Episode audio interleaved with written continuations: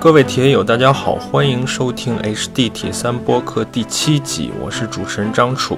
呃，这期节目呢，让大家等的时间稍微长一点，但是在过程中呢，其实我一直也没有停下来，总需要有一个。思考、构思，并且并且寻找我们访谈对象的这么一个过程。这个过程呢，说简单也简单，说复杂也复杂啊。本期节目呢，我们来重点谈一个话题，就是运动员的心理问题。心理的调节呢，是整个我们运动中不可缺少的一部分。我们所谓的这个心理训练和心理调节，其实不仅仅是在技术层面的训练，而更重要的呢，也是我们如何用正确的思想。想去看待我们的铁三运动，甚至我们的人生。通过心理的调节和心理的训练，我们能够充分发挥个人的潜能，争取最佳的运动成绩，并且不断的实现自我的完善。本期节目的嘉宾呢，我在这里就不做过多介绍了，让我们直接进入今天的节目吧。今天呢，我们请到一位重量级人物，这其实也是我的一个。保留人物，他呢是铁三的一位领路人。其实不仅仅是很多铁三爱好者的领路人，也是我自己，不管是作为运动员也好，作为教练的一个领路人。我应该可以说，没有他呢，也就没有现在的我。另外呢。这个人曾经说，他微信里有五千个好友，其中一半呢是铁三相关的爱好者。每个人问他一个问题，他一天就过去了。所以大家对他都各种各样的问题。介绍至此，大家应该已经可以猜到我们今天的嘉宾了。来，导板先给我们打个招呼吧。Hello，张楚你好，哎呦，各位大家好，来晚了啊，张楚刚才。介绍的非非常怎么说，然后非常荣幸啊，因为是这样的啊，党板这么多年铁三的运动经历，他应该是曝光量最大的一个人之一了。所以他接受过各种各样媒体的采访，说过各种各样的话。所以呢，其实准备这期过节目的过程中呢，我也想了很长时间，准备了很长时间，一定想让党板说点不一样的，说点他们没说过的。今天我就觉得，我们来聊一聊运动员的头脑和心理，就是每个人都可以从党板身上学到很多，不管是他的这种。运动表现还是他的啊运动运动经历以及运动成绩，但因为我跟挡板其实走得比较近，我自己观察呢，挡板最值得我们学习的就是他的心态、心理以及思维方式这些东西，就他经常会有一些出乎我意料的，能够。化险为夷，能够转危为安，这种思这种思考方式，就面对事情的时候能够有这种。所以呢，我想今天就跟党板聊一聊铁三运动员的心理和头脑。《铁三圣经》是一本很著名的书，是由呃乔弗瑞尔周周呃周弗瑞尔写的。可能有一些比较啊严肃认真的运动员也接触过这本书。《铁三圣经》的第一章，他就会讲到。所谓的 mental fitness 就是讲的心理的这个这个健康程度，所以他之所以把这个问题放在第一章，就是因为一个运动员的心理的重要性是很多时候是在他的身体的健康、体能的状况之上的，所以我们今天也跟。呃，挡板聊一聊这些东西。当然了，就是今天我们谈的铁三的运动员的心理，其实不仅仅是针对铁三运动员，可能针对所有的运动运动员都是有效的。嗯，但是呢，今天我们既然我们的节目是聊铁三，所以我们就以挡板为例，也以铁三为例，聊一聊运动员相关的心理和头脑。开始之前，我跟挡板商量，我们还是先从最开始聊起。挡板在青少年时期呢，是一个游泳运动员。是大概从几岁到几岁算是一个游泳运动员？六岁到十五岁，十年。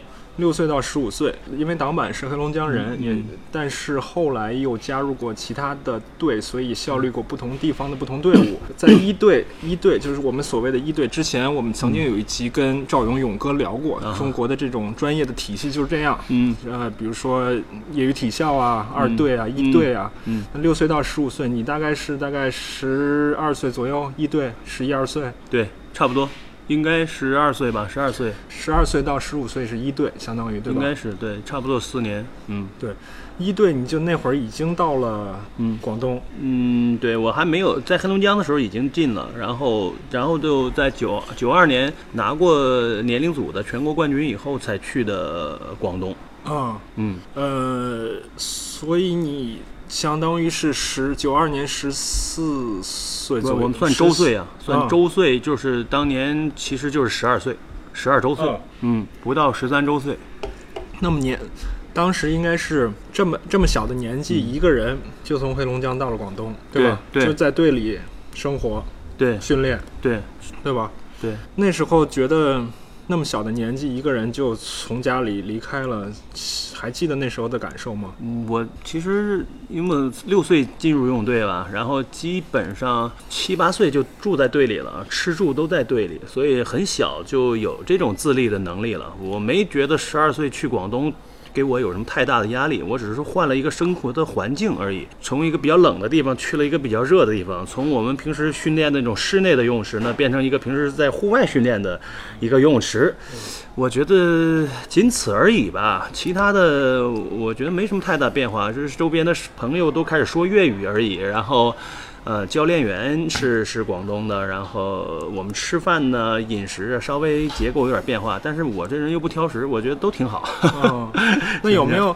那没有这种离家的这种这种乡愁呢？有没有到一个新地方有一种新鲜感？毕竟是一个完全从中国最北方的地区到了中国将近最南方的地区。对，这个肯定是有的。然后还有一个就是我九零年在东莞比过赛，当时呢也是全国锦标赛，呃，在东莞比过，就那个游泳池有一些印象啊，而且感觉挺好。然后后来再去东莞的时候呢，应该呃是第二次去吧，算是，啊，所以新鲜感还是肯定有，很多都不一样啊。但是我我就我觉得天生我对这些东西不是很敏感，就包括我出国比赛干什么，那环境的转化呀，包括时差，我对这种都不是很敏感。这个有可能是与生俱来的一一个一个东西吧。啊，对，所以后面我们也会聊到，就是挡板的这种思维方式也好，心理也好，到底是有多少是先天的，有多少是后面在自己的经历过程中学习到的。嗯，呃，我们之所以谈到青少年时期作为游泳运动员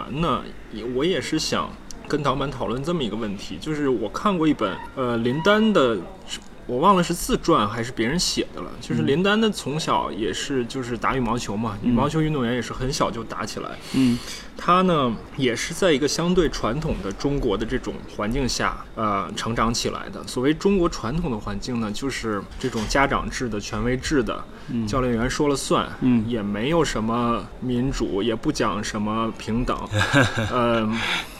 甚至会有一些，比如说体罚呀，类似这些东西，嗯就是我们能够想象啊，就是他们在自己运游泳运动员的经历中，你觉得你你是不是也是处于这种中国比较传统的这种方式下？对我当时游泳的时候呢，就是大家都一样，那会儿就是呃本本着这个三从一大的方针，对对吧？呃这个大运动量每天，你像我九岁的时候，每天游泳的运动量就是基本上是十八公里，然后到十岁的时候，每天到了二十公里，到十呃到十。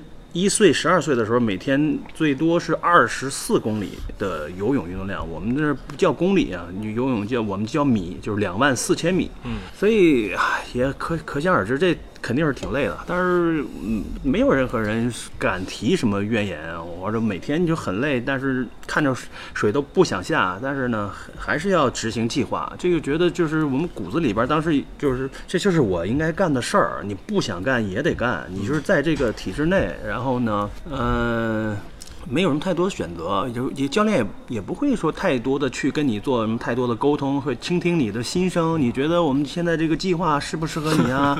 你有什么方面呃提一些什么什么要求啊？你下一场比赛想比成什什么样？这基本上都是上边定完以后呢，落实下来，然后呢去执行。对，传达给我们，或者是命令给我们，并不会让我们有太多的主动的这种思维啊。呃，在这种这种这种情况下呢，我们基本上当时就是养成了一种呃，就是服从的这种习惯嗯啊，思维模式啊。但还有一个问题就是呢，当时我们我我我可能发现了一些问题，就是说之前的一些老运动员执行了这么多年，到最后他们。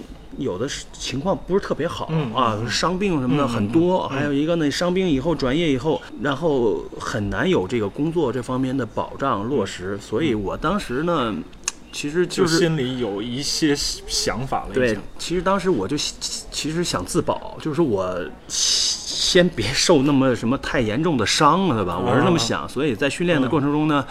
我会主动的去偷懒儿啊，这是我的呃主导思想，就是说我知道这个运动量太大，对我来说太大，嗯，肯定是太累，嗯，要是如果这么执行下去呢，很有可能会有一些伤病，所以呢，我就是宁可偷懒被打，我也不想把自己累坏了。这是当时就是那么小，因为我们见不到家长，没有人给我们这方面的指导啊，就是我自己的一个想法啊。所以在这个三从一大的这个原则下，就有点像自然选择，谁能扛得住谁就出来了，扛不住呢就被淘汰了。对，这而而且呢，我们队里呢都是以练长距离的为主，就是一千五百米自由泳、四百米自由泳，对吧？当时就是这种，就是以长字号称，就是这这这怎么说呢？作为一个强项的这样的一个队伍，放眼望去，哇塞，全是长距离自由泳运动员啊！嗯所以我再混进去呢，就觉得就是有点是个另类。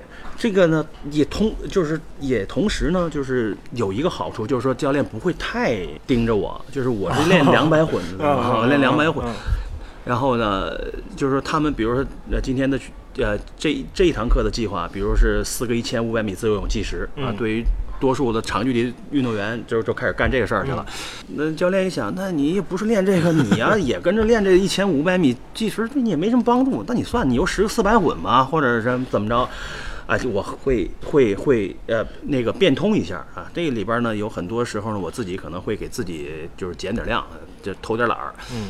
啊，强度也会会减一点儿，嗯，但是呢，就是因为这个问题，其实到最后我的成绩还算是比较好。所以，所以，所以我们我们有机会应该再讨论讨论，到底什么是科学训练。啊。就那会儿也不讲什么个个性化、个人化的定制方案，就对大家反正就是这么一套，大家一起练就是。一个队大家互相将就着，然后呢，但是这个套东西现在肯定就不用再说了，这肯定是被推翻的啊，推翻好几好好几回了。啊，呃，但是呃是说我们那会儿呢，就是就是这样，就是我比如说我把量自己偷着减下来，其实效果还更好，我们就说、嗯说这个事儿嗯。啊，嗯，因为林丹那本自传里呢，我最印象最深刻的就是说，他虽然是在这种环境下作为一个运动员成长，但是他的心理特质就是要强，就是不服输。嗯，越遇到这个教练员的否认，越遇到比赛的这种不顺利，嗯他越能够从中找到力量，然后顶过去，开开始下一段的这个训练和比赛。嗯哼，对这个我也有感受啊，就是我也差不多是这样。虽然我的运动成绩没有林丹那么棒，呃，但是我小的时候呢，也是确实不就是不被认可的，不被看好的。所有的教练都觉得我不是很有天赋的那种运动员，所以呢，我也能感受到教练对我没有那么重视啊啊，这个是是很正常的啊。但是我心里就想呢，呃，你不不重视我，就是我当时没有那么太。太在意，就是说我还是稳稳当当的练，然后呢，一每次比赛我都能比得很好，嗯。呃，所以到最后呢，教练也觉得有点纳闷儿，为什么就是平时也不是特别在乎你，然后好像训练中也就那么回事儿。对，啊，为什么你每到每到比赛都可以？嗯。呃，这个我我想觉得就是，首先呢，我没有练那么多，我没有累着，然后还有就是呢，我对所有的比赛啊。我在比赛之前都没有什么特别高的那种期望值，所以在比赛之前我是该吃吃，该睡睡，我没有任何这种这种心理压力嗯啊，我不会想太多，然后我就觉得这比赛要是这个这场不行了嘛，就是下场就再干呗。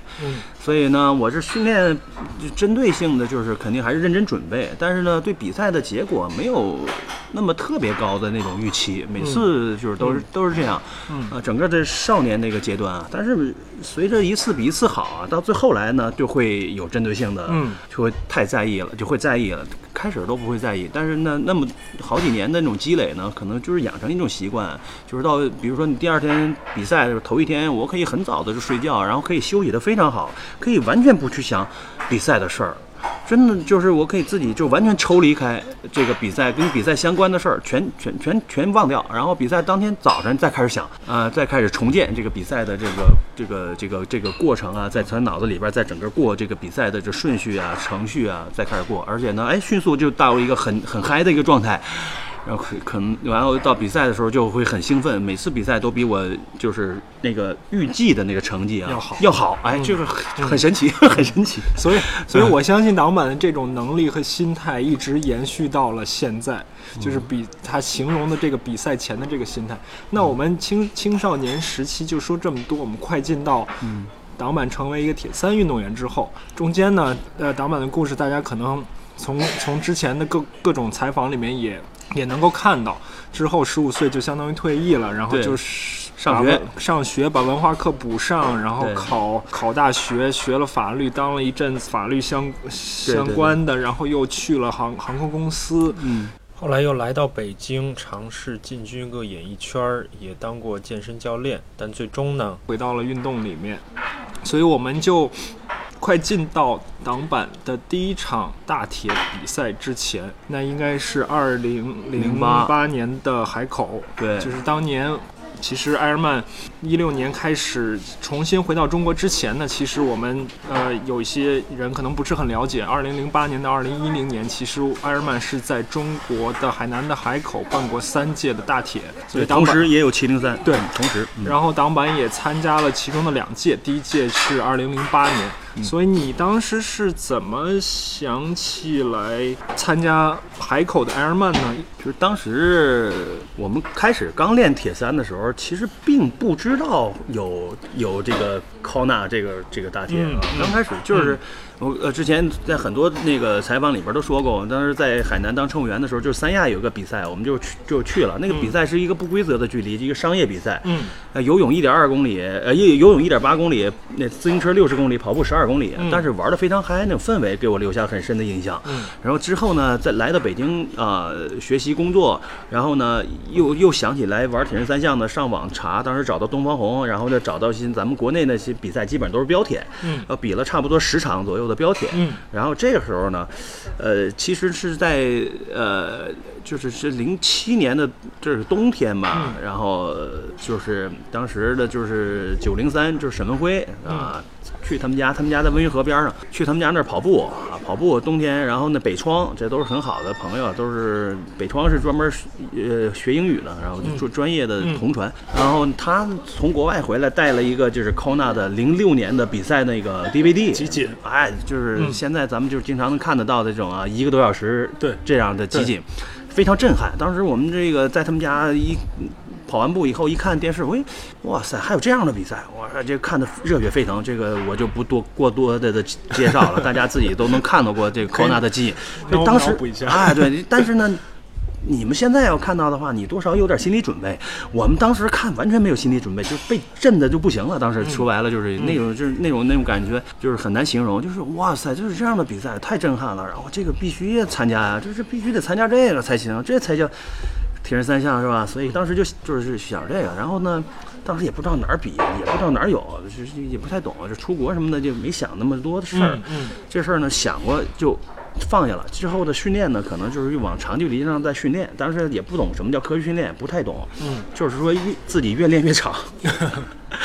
然后呢，等到零八年中国开始办比赛的时候，那个我们当时都第一时间就第一赶紧时间吧啊第一时间就跟嗯组委会赶紧就报名了。当时嗯你想，这个在中国的比赛，他能在哪儿宣传啊？他没什么太多宣传渠道啊。然后当时东方红运动网肯定第一时间就就做一个推文嘛，对吧？说中国这个有有埃尔曼比赛了。我一听在海口，那就我直接回家了。当时我妈他们都住在海口呢，就我之前我的房子什么都在海口呢。我说这是可以回家比赛去了，这是想着挺好的事儿事儿啊。对，所以呢就是知道以后呢，第一时间就报了名儿，然后呢给中国人当时还有点优惠呢，当时啊。嗯。那我们这主要是从心理上面，你之前只参加过类似标铁距离的比赛，一下就上到了埃尔曼这种长距离的比赛，那心理上，尤其是临近比赛的时候，心理上有什么想法吗？你就先听听我这过程啊。嗯，首先呢，我认为我这那会儿标铁最好成绩呢是到了两小时零四分，嗯在零八年的时候。嗯然后呢，我好像是听谁说啊，说你这标铁两小时零四，大铁基本上对应的就是十小时。哦我一听十小时也挺挺好的一个数，是吧？嗯我想那我就把目标定在十小时吧。嗯，然后呢，就因为开是这样，我插一句啊，嗯就是当刚才导板说，作为游泳运动员呢，他也不用想太多，第二头比赛头天早上、头脑里想一想就好了。嗯但是呢，这个他的游泳比赛二百米也就是两分多钟就结束了，嗯两分多钟和十个小时，那完全是两种概念。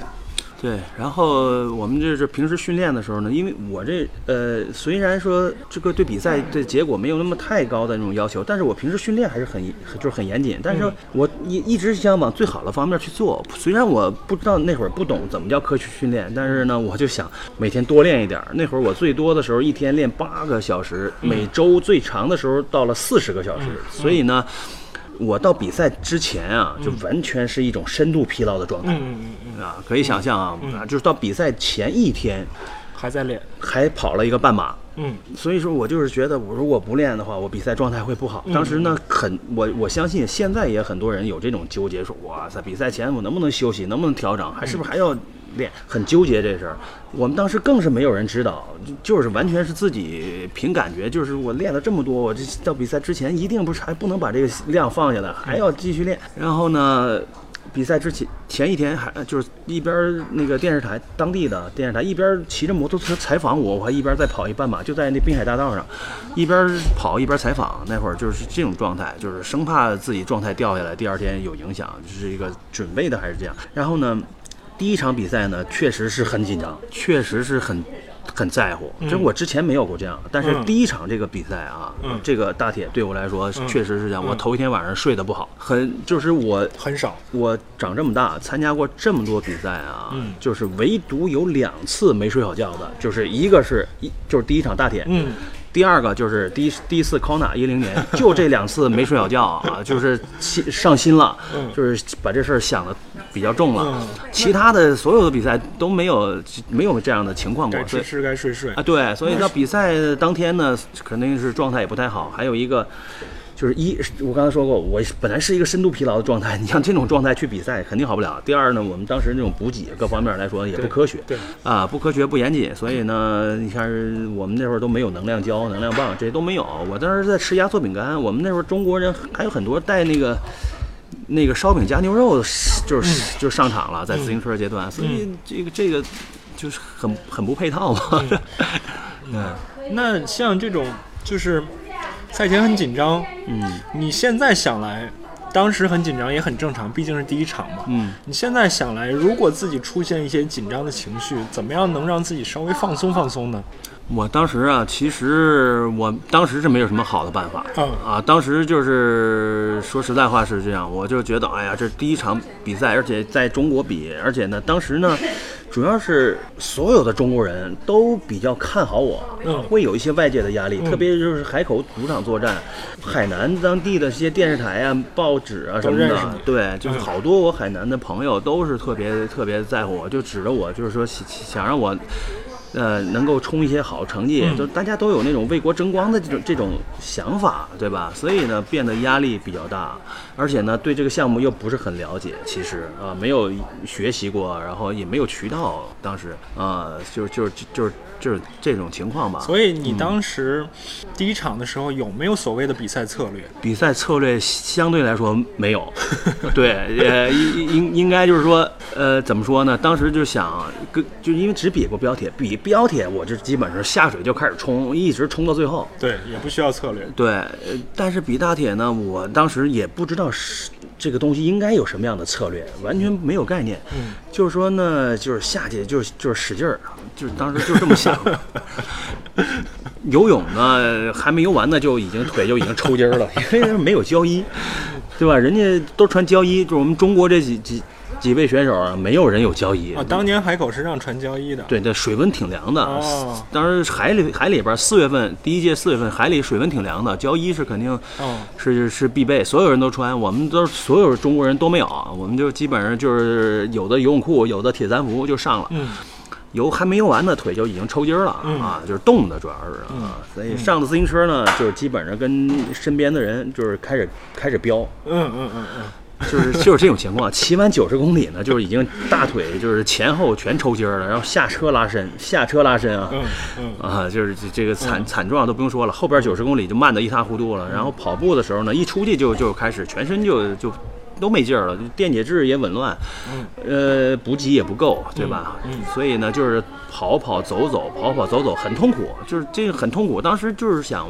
为什么要参加这比赛，都就觉得 自己有有毛病啊。那但是，但是虽然已经很痛苦了，但是还是并没有并没有任何弃赛的念头不，是丝毫没有，是吧？丝毫没有说这很痛苦，我是不是就退下来了，嗯没有，就是干脆都没想过这事儿，嗯一丝就是一秒钟的闪过都没有。嗯说这事儿就是觉得很难，我这怎么能够？就现在我很痛苦，我怎么能够就是把这事儿干完，嗯对吧？就是到处就是一直在想这个辙，嗯想到最后想什么办法？就想走走到那个第三十公里有个大的医疗站，正好呢都是海口的朋友在那儿。我说我这个抽筋儿抽的不行了，我说特别累，我说怎么办啊？我那医生说你躺下，我给你按摩一下。哎，我说这也挺好啊，在医疗站躺在那个床上按摩一下。我后来说你这太严重了，医生说你这你这个抽筋儿太严重，你要不然退赛吧。啊，医生劝你退赛了，对，嗯我说那不行啊，我这头一回参加哪能退赛啊？我说必须得参加，必须得完成啊！我说你要不行，你就先先那个给我按摩按摩，你让我接着走吧，你就别管我了。嗯啊，我这当时他一说退赛，我噔噔就马上就蹦起来了。本来他没说这事儿之前，我还在挺享受，我说你多按摩一会儿啊。我他一说这事儿，我就腾腾就蹦起来。我说你你赶紧，我我得赶紧走，你打住这事儿，我都没想过退赛。不光是我，赛后我们问很多这个中国人啊，没有一个人说想想想过要退赛。虽然很难，比我难的人很多，嗯比我困难的人很多，就是很多年龄大的还是怎样，你说他，你想我也很困难，他们肯定还不如我呢，对吧？所以那些干十六个多小时的，你想多痛苦啊！就是没有任何的科学训练、科学补给，这种情况下生挺，没有没有也没有退赛，反正到最后都大家都都挺感动的，就是第一次就是这样。行，那然后次年零九年又参加了一届，没有零九年我是因为受伤了骨折，就是那届对，这这个也正好也讲一讲，嗯就是骑车是你那次耻骨，对。耻骨骨折那一次吧，嗯。就因为作为运动员，因为伤病而中断训练，是一个最不幸的事情，最大的一个威胁，对。对于运动员来说。但是挡板零九年是骑耻耻零零八年十月份，嗯当时呢是公路自行车的比赛，对对对对大组赛，对当时集体摔车，那是给我摔砸到底下了，这个耻骨啊，就是开放性骨折，开放开放性骨折，就就是整个断了。想想也挺可怕的。对，当时撞完一断，这整个这胳膊就耷拉下来了。对嗯，想想挺可怕的。在这个恢复伤筋动骨一百天嘛，至少一百天，在这恢复过程中，你的心里有没有一些比较焦急的情绪呢？就是刚手完术那一周有，嗯过后就没了。那一周的时间，我挺挺挺，就是躺在床上，他动不了，他只能在那儿。然后呢，就我就想，哎呦，这行不行啊？这还能不能长得好？这将来怎么办？对，就是想这个想的比较多。后后来我就反复的问大夫，大夫说你这个应该没有问题啊，恢复以后呢，应该应该骨头比以前会更硬。我、嗯我一听这个行，所以呢，呃，再加上那时候全国各地的朋友都特别的支持我、鼓励我，就是来看望我，还有各种那个形式的慰问啊，特别感动。我这当时特别特别的感动，我说这也没问题，我这个好了以后，我想肯定还得接着干。嗯啊，嗯嗯嗯，所以就是一周稍微有一些低落，后面就积极配合治疗。对，其实恢复我们也聊过啊，恢复的其实还算比较比较快、比较顺利的，是。是吧？那所以就是零九年的呃海口你是错错过了，对但一零年你又又继续，你又参加了。我从零九年的六月份又开始参加比赛。啊。啊，所以一零年还参加了海口那场 Ironman。参加了，也就是说，零八年和一零年参加了海口，然后嗯紧接着一零年的十月份，呃，就到了夏威夷，到了嗯 Kona，、对。代表中国人参加了 Kona 这个比赛。刚才你、嗯。刚才你也提到，你唯二有两次嗯。赛前睡不着觉，就包括 Kona 的这一场。嗯，那 Kona 这个挡板的比赛经历啊，呃，可能很多人也看到过。当年东方红上一篇这个 Kona 是哥们儿来了，是吧？对洋洋洒洒，影确实影响了很多人。咱们这个具体的也是比比赛过程，可以简、简单说啊，嗯还是说一说这个心理、嗯心理上面。因为毕毕竟已经比过两场 Airman 了，可能心理上多少已经对这个比赛本身有些认识了。嗯，不说科学不科学训练啊，嗯至少从心理上有一些认识了。但是还是到了 Kona，还是会有这种紧张，或者说是是不是兴奋的情绪，导致自己赛前没睡好。对，这场主要是兴奋。嗯对，因为呢，就像一个，就举个简单的例子，你就像村里的孩子头一次进城一样，看什么都是新鲜的，看什么都是感觉是那么高大上的这种感觉。我们确实在国内接触这些资源啊，是确实是有限，在当年啊。但是从本比赛本身，我对这场比赛我我我当时是非常有把握的，因为我也确实训练的也很到位，很很有针对性。呃，但是呢，就是比我住的酒店呢，就定在这个官方酒店了，就是在终点那儿。哇塞，这就下边儿啊，天天就放着音乐啊，放着大屏幕啊，然后呢，每就很多运动员在下边儿幻象区走来走去，然后就是那种氛围，就是让人提前的就是兴奋、亢奋。然后呢，就这个也是比赛经验的一方面的不足，应该呃应该提前呢，就是说远离这个东西，或者是做做一些调整。但是当时呢，就是这种情况呢，就是可想而知啊，咱们就是之前也没有什么中国人来过，之前也不知道张凡大哥当时去参加去过是吧嗯谁也不知道啊，就一直到一五年以后，中国这个收购了 Ironman 以后才知道，因为这大哥是在美国生活，对吧？对之前大家中国这么多年一起训练也没碰见过，对，所以呢一直不知道。我那时候就觉得呢，我是 有一个身负重任这种感觉，那时候就头一个，又又是是又是第一就是唯一的一个人。代表中国去了，对吧？所以说呢，当时就是想，一方面呢是比较兴奋，另一方另一方面呢就是说有这种责任感啊，就给给自己一点压力，就说我怎么着也一定得完赛啊，对吧？当时就是想着这些东西，想的呢就比较多，所以呢导致赛前有点兴奋，然后睡得稍微差了一点儿啊。对，那就是到了 Kona，对于这场比赛，当时有什么比赛策略吗？这场比赛呢是 策略是说，首先是安全完赛，然后安全完赛这个必须得这个这个全程完成的这种基础上，然后呢进入十一个小时，嗯就是这么一个情况。嗯啊，后来呢，就是都达成了。呃，这个这个中间呢，其实给我感受最最深的几个几个方面啊，就是你游泳，哇塞，就没想到开始踩水，这个大家这个肉搏这么激烈，这个是心里没想到的。当时呢，就是年轻嘛，火气都挺旺，差点好几次都跟别人差点打起来。呃，就是这个就就是这么个情况。但是后来迅速赶紧就调整自己的情绪，以以自己的最初的那种大的方针，那、策略为主嘛，就不能就是因为一时的冲动，对吧？影响最后的完赛，对吧？是这样。还有一个就是自行车阶段，自行车阶段呢，呃，大风这事儿我就不说了啊。最重要的是什么呢？就是我刚出骑出去没多远，裁判给了一张黄牌儿，我也没有什么跟车的这种概念，但是因为确实是一个大集团都裹在一起啊，你你也知道那会儿也拉不开。特别是我这个游泳还算是比较快的，上来以后后边有人超过我，然后这他并进来，我可能退的就是那没有那么那么及时的。那如果说上来一个我就马上就往后退，那我这基本上也不用骑了。所以呢，就是裁判也是他肯定也是一个集团会判那么一两个，反正就我赶上也比较倒霉，然后就给我一张黄牌。当时我还有点懵，我说这什么意思啊？之前没碰着过，就当时对我的心情有些影响，我这压力比较大，我说这感觉挺不好，我我感觉就是这样。然后呢，但是很快呢，我就调节情绪，哎，我说到就到帐篷里边停停一下呗，啊，就是这样。我说最后的比赛没什么影响，我到帐篷里边停完以后，就是快速的就把这事儿就忘掉了。对，所以还是就是收到这个判罚之后，对还是会有一个心理心心理调整的过程。就是你包括现在比过这么多场赛了，如果碰到一个突发的事件，你一点儿心理就就是说波动都没有的话，我觉得都不太现实，都会有一点儿，无非是说你调整的速度是那是比原来是快太多了，还有很多事儿根本就不太没有那么在意了，因为当时确实见识的少。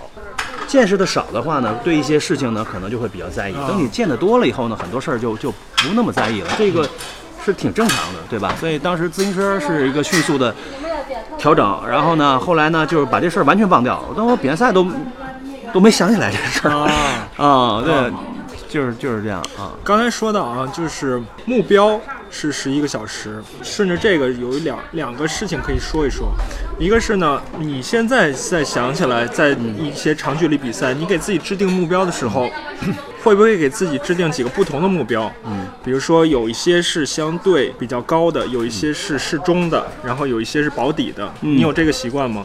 我通常最多制定两个，嗯。啊，不习惯制定太多个。嗯。就是如果整个各方面比较顺利，那就 A 方案；嗯。如果有些差池的话，到什么程度就就 B 方案，就完了。如果你再有严重的问题的话，那就顺其自然了，嗯对吧？好你再做太多的方案，我觉得可能，嗯，我就好没什么大，对我来说没什么太大意义了。好，另外一个呢，就是说你刚才说目标十一个小时，那作为比赛策略说来说，你应该会把这十一个小时再去分解，不光是这场比赛啊，包括后面比赛你积累的一系列经验，就这目标你会分解到多细，把自己的策略制定到多细，这个你也可以给给大家来讲一讲。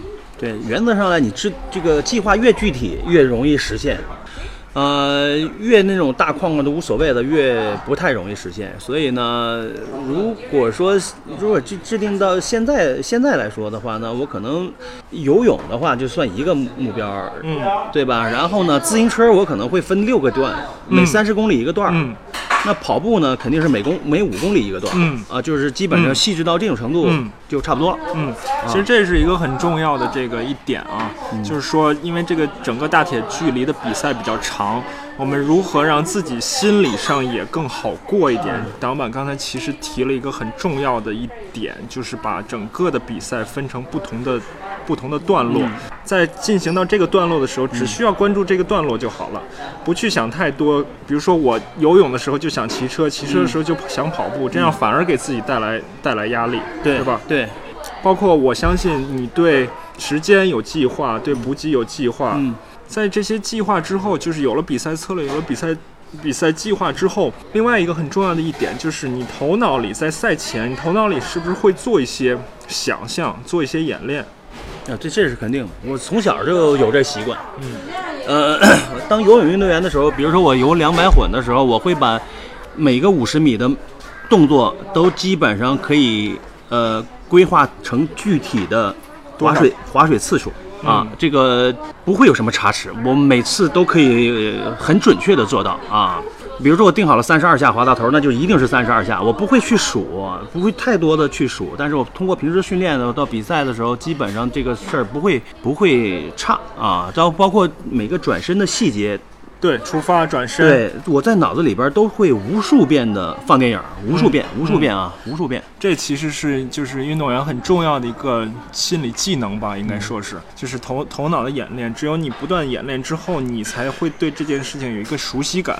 有了熟悉感之后，才会更好的帮助你发挥。嗯所以到了到了比铁人三项之后呢，可能需要关注的细节就会更多。比如说一些装备，我是不是对头脑里想一遍？对幻象我是不是也会头脑里想一遍？对这些对吧？对，我就是真的是这样，我就出第一次比赛吧，稍微有点那个就是紧张，然后呢手脚稍微有点慌乱，从就是指咱们指的大铁啊，嗯嗯嗯。然后其他的标铁从第一次比赛我就觉得按部就班，嗯没有任何一点儿这种生疏感，或者是说觉得跟我想象的不一样，没有啊。大铁的除了第一场以外，剩下的我也都能够做到，就是按部就班，我也没有出过任何的差错。我我不觉得这个有有有什么特别复杂的事儿。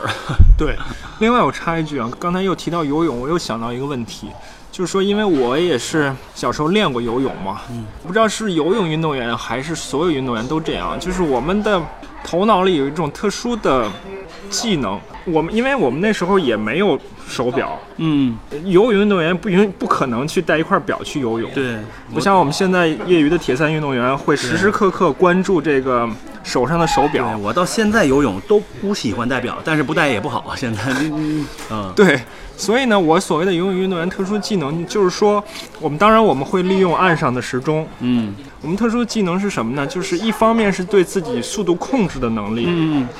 另一方面呢，就是好像一种特殊的记忆力。不管我是游十圈儿也好，二十圈儿也好，三十圈儿也好，五十圈儿也好，我这个圈儿我是首先我圈儿能数对，嗯其次我比如说我游十个一百也好，二百也好，嗯三百也好，四百也好，我的我自己的时间我自己能记下来。对你是不是也是这样？对对对，这个我觉得没什么难的，完全都可以。对，嗯。就是我们也不需要依靠手表，比如说我们游十个一百间间歇或者十个四百间歇，不管怎么样吧，是是，我们不靠手表，但是训练完了，甚至很长时间之后，嗯，我脑子里都会想起来我这次训练游到了多，每一个游到了多对少，对对。对吧？对，嗯。嗯，而且我还能把别人都记下来。真的，我觉我我觉得一点都不难，没有说是我要故意去记，我只要他教练报了时的话，我就就能记住，不需要故意去记，到现在都有这个技能，对这些东西记得都很都很清楚。嗯对，所以这个、这个是我们插出去了啊。嗯嗯，然后 Kona 我们可能先说这么多，然后挡板之后又比了大大小小各种各样的比赛。那在比赛过程中，可能就比赛的过程中肯定遇也也会遇到困难，不管是自己身体上带来的，还是外界带来的。刚才我们也谈到了，就是遇到困难的时候，需要去积极的做心理调整。嗯心理调整呢，可能也会包括就是自我谈话的过程。嗯，就是自我激励、自言自语的过程，在这方面你有什么有什么心得吗？其实我觉得有的时候呢，就就是说。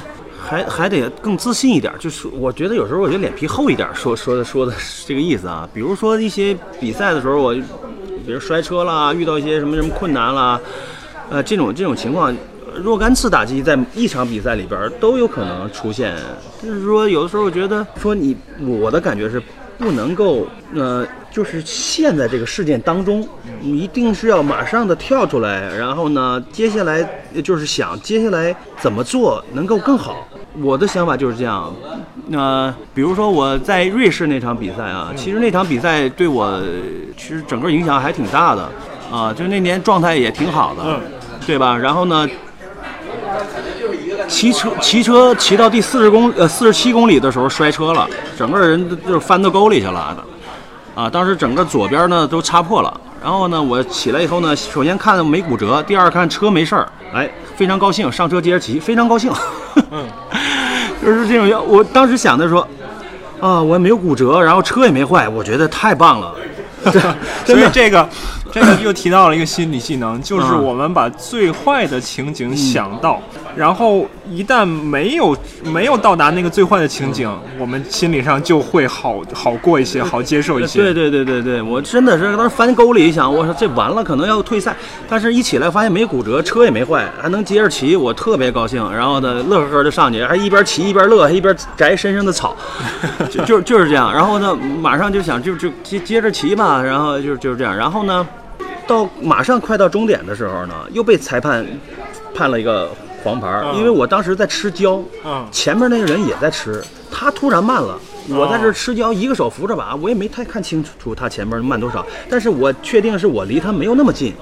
但是呢，可能是快到终点了，然后呢，我也不知道这怎么着，后边就上来一个就裁判又给了我一张黄牌儿啊，到到终点那个帐篷 我被人罚了五分钟。其实当时我觉得挺沮丧，我说这我这都快到终点了，我说这这跟车早都跟了，我这他他一堆这旁边全是人，我在这儿跟什么车啊？我我就就觉得很很不明白，我觉得我很委屈，你知道吧？嗯嗯我又是又是摔了车了，然后呢，就是这又又判了一个跟车，又给罚了五分钟。嗯然后呢，本来那场比赛目标十个小时的嘛，嗯。这这两个因素其实最最少给我损失了呃十几分钟不止吧，对吧？所以嗯。结果那次比赛最后是跑了十小时零七，嗯也没差太多啊。嗯但是呃就是先先先说到这个，那我在帐篷里边呢，这这几分钟我就待着很煎熬，我就就有点情绪，嗯那我觉得对我不公平、嗯啊！我当时就想这事儿，但是呃，五分钟一上车开始骑，没骑多远，我马上又觉得，哎我说这还有希望能进十小时。我算了算时间啊，我马上就想还有希望进十小时，那我就马上就想我怎么做能进十小时。当时就这么想，我就是马上就制定下一个方面的策略了，就没工夫再想之前的事儿了。对，所以无意间党板又提到了一个很重要的一点，嗯就是我们要控制自己能够控制的事情，嗯，尽尽量去忘掉那些自己不能控制的。对对吧？特别是发生过的，对这已经过去了。然后你在那个沉迷于当中，其实嗯对接下来的比赛也没有任何好处，对吧？所以所以是这样。那接下来呢，也经过一番努力，到最后虽然是说差了几分钟，但是我到终点的时候还是特别高兴。我是在终点伸着舌头过的终点，有一个照片儿，当时啊，完了，是是特特别特别高兴啊。嗯，这儿我插一句啊，就是我们刚才提到自言自语、自我激励、自我谈话的这个心理技能，有一个很有趣的研究，它是说，与其你在自言自语的时候说我很棒、我能行，不如呢尝试用一下第二人称，也就是把自己摆到你对面的一个角色，用你能行、你很棒、你没问题这种方式。研究结果表明呢，用这种方式所产生的效果会更好。好啊，嗯，虽然党板比过这么多场大铁了，但是我们实事求是的讲，大铁还是一个非常艰苦的，对于身体来说，还是一个非常艰苦的挑战。就算一个运动员能力再强，如果你想追求一个相对好的成绩的话，还是会在过程中还是会出现很痛苦的这种时刻和时间。呃，我记得党板当年在日本比大铁的时候，嗯他回来回来分享回忆的时候，他说他跑步跑到浑身都抽抽筋儿。嗯所以你在比赛中遇到这种情况的时候，或者说比如说我们在比短距离的时候，强度强度太高，感觉要窒息，在这种身体将近到达极限的时候，心理上能够起到什么帮助吗？我是之所以拼到这样啊，我是觉得我的训练是够的。嗯，我无论再怎么拼，我的身体肯定是没问题。嗯我所以呢，我就尽量去使用它。呃，前提是这个训练是够的啊。然后呢，第二是我当时为什么拼到这种程度呢？它你得结合前后看。啊 自行车骑了五十公里爆胎啊！这个嗯。封闭轮儿被收走了以后，换了一个官方的那个备用的小轮儿，嗯。对吧？是最最最最差的那种那个嗯备用轮儿，然后呢还一直蹭着刹车皮，因为 封闭轮是比较窄的，啊那个刹车那个位置，然后呢换了这个轮儿比较宽，所以呢一直蹭着刹车又骑了一百三十公里。骑完了这个车以后，而且日本那爬升累计爬升还很高，嗯。骑完了这个以后，到了欢阳区，我这两个腿啊，就是僵的已经不行了。嗯然后这个时候呢，我的名次呢，已经从第一掉到第十了。嗯因为那场比一三年目标很明确，就是要拿 Kona 前五，嗯我掉到第十了，很就是很清楚。旁边有人告诉我，然后呢，我基基本上自行车有谁超过我，我也我也能看见，我嗯差不多跟我记的是一样。然后呢，就进入跑步，跑步出去就开始拼，没有什么。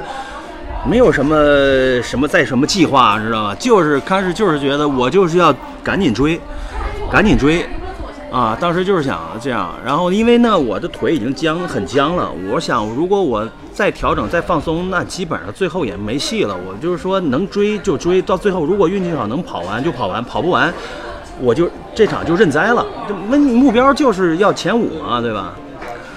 这时间上面也没怎么太重视，因为这因为日本的赛道爬升高，所以时间肯定会比其他的那个赛道慢一点儿。因为我前面几个人我也都记着呢，因为他是跑两个折返在湖在湖边儿，你每个折返都能看见，所以能看到。能看到。我一直在看，我的人都都呃都越来越近，能跑到折返最剩最后的八公里的时候，最后一个折返，我我跟前面那几个日本人都很近了。他们也都是跑的很，就是我看动作，看看动作都已经变形了，因为嗯。大家都能看见，都已经拼得到最后那一步了。嗯。我说我也不能就是差在最后这一步啊，所以是我也是就是全力拼，把身上的这东西基本上能扔的全扔了。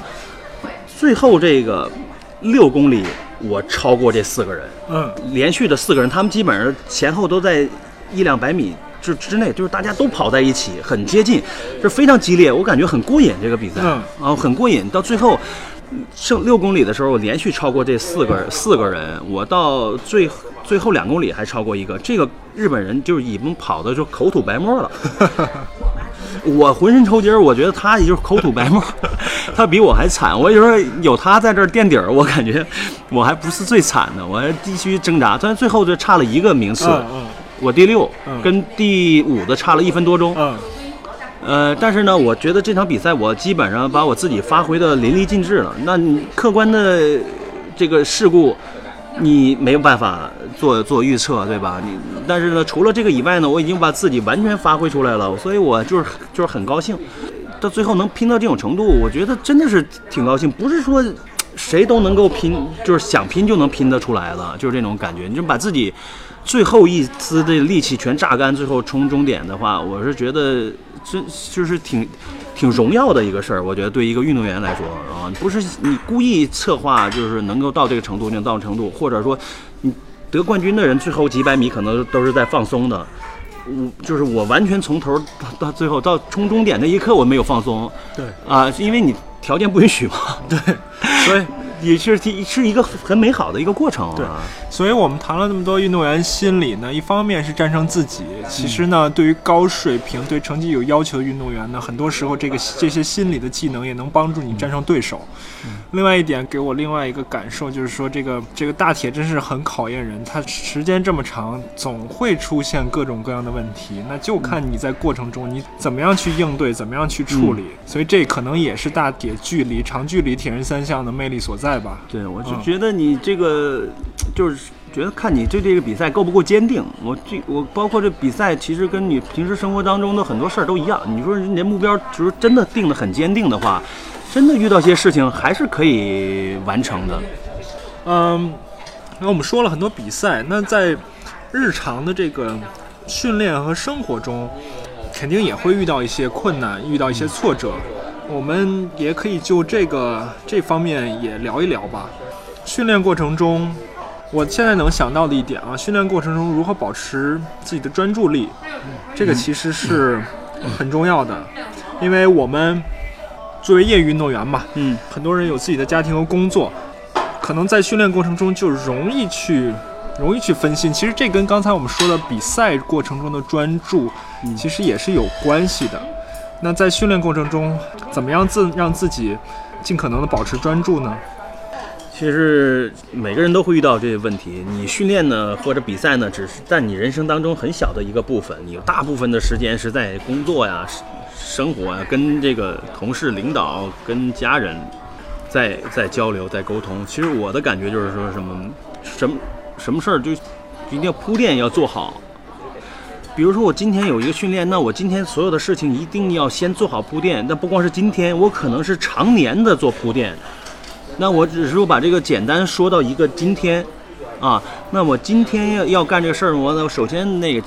家里边的事儿啊，工作上的事儿，你都处理好，或者是你绝对有把握能够在训练完以后能够处理好，或者你头一天已经做好了很好的铺垫，那你这个时候你的训练相对来说比较容易保持专注。如果你真的是各方面都焦头烂额的话，你去训练也很很难不分心，对对吧？所以就是说这个这个按部就班啊，铺垫我是特别。注重这个事儿，那我可能今年就为在为了明年做铺垫，同时是这样。但你明年在整个训练的时候，你可能就会好一点。这是按年，对吧？按天，我觉得都是一个都是一个道理，就是必须的是，不是说你在训练的时候把其他你应该干的事儿全忘掉，你就能够专注。那些事儿它既然在那里的话，它多少都会影响你。但是你如果你把它都解决完了，呃你开始训练，对。